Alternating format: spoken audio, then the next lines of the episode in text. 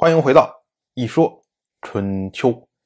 鲁国第十七任国君鲁申进入在位执政第六年，本年春天，晋国继续发兵攻打屈。我们之前讲过，去年的时候，因为受到了晋国夫人骊姬的陷害，所以晋国的两位公子重耳、夷吾都跑到自己的封地去了。所以呢，晋国就分兵攻打两个人的封地。重耳呢，因为不愿意对抗，所以呢，直接跑去了狄。而夷吾呢，则是顽强抵抗。结果去年这一轮攻击，竟然让夷吾把曲这个地方守住了。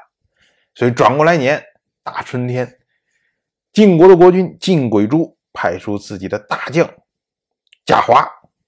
让他集中力量攻大区，这一下夷吾就受不住了。所以呢，夷吾就和区这个地方的人举行盟誓，说我们要相互支持，我们永不背叛。类似像这一套的，说哪一天等我回来的时候，大家都跟着过好日子，就大概这个意思。盟誓完之后呢，就要逃走了。夷吾本来打算逃往狄。因为他看着重耳就跑到狄去了，他也想往狄跑。可是呢，他的一位心腹叫做西瑞，西瑞出来劝阻他。西瑞说：“啊，说我们是在重耳的后面出走，结果呢，却跟重耳跑的是一个地方，这不是显得我们跟重耳之间有勾结吗？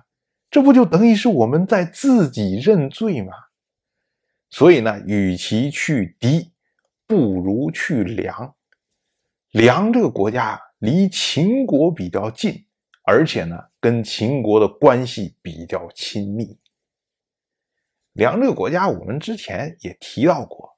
想当年晋国内争，大宗和小宗屈沃对抗的时候，当时呢，国国的国君啊，那会儿国国还在，现在已经被晋国给吞并掉了。国国的国君曾经。发动了一批小国攻打屈沃，这批小国里面呢，就有梁这个国家。梁这个国家呀，在今天的陕西韩城一带，也就是在黄河以西。所以呢，包括梁以及梁南部的这一块地区划下来之后，被后来称为河西地。秦国和晋国，秦国到。后来战国时候的魏国，就是为河西这块地方纷争不断，前后十几百年的时间，就一直围绕这个事情没完。当然，这会儿的时候还不存在有这种纷争，而梁这个国家呢，还是作为秦国和晋国之间的缓冲地带。为什么要去梁呢？哎，一方面的原因是因为。梁这个国家和曲沃，也就是和今天的晋国之间有恩怨，所以呢，他不可能为了一些小恩小惠，比如说晋国贿赂他点财物，贿赂他几件玉器，哎，他就出卖夷吾，不会出现这种情况。所以夷吾呢，在梁相对来说会比较安全。其次呢，他跟秦国之间关系比较好，而且离秦国又近。那么现在的秦国正野心勃勃要东进的时候，所以西瑞选择梁，也就意味着说，万一将来晋国有机可乘的时候，那么就可以借助于秦国的力量，然后把夷吾送回晋国。夷吾一听说了，好像也有道理啊，所以他就去了梁国。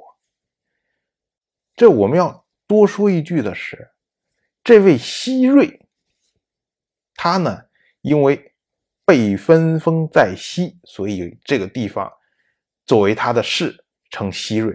但是呢，他的封地中还有冀这个地方，所以呢，也称他为冀瑞。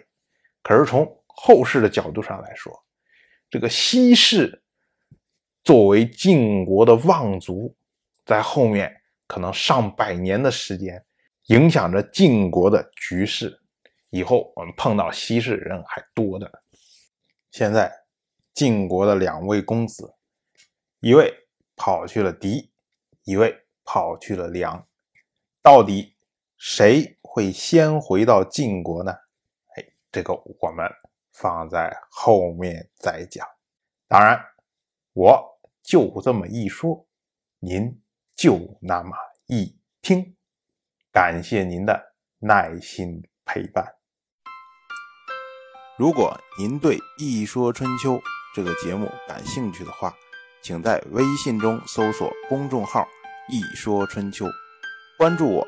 您不仅能得到《一说春秋》文字版的推送，还可以直接和我互动交流。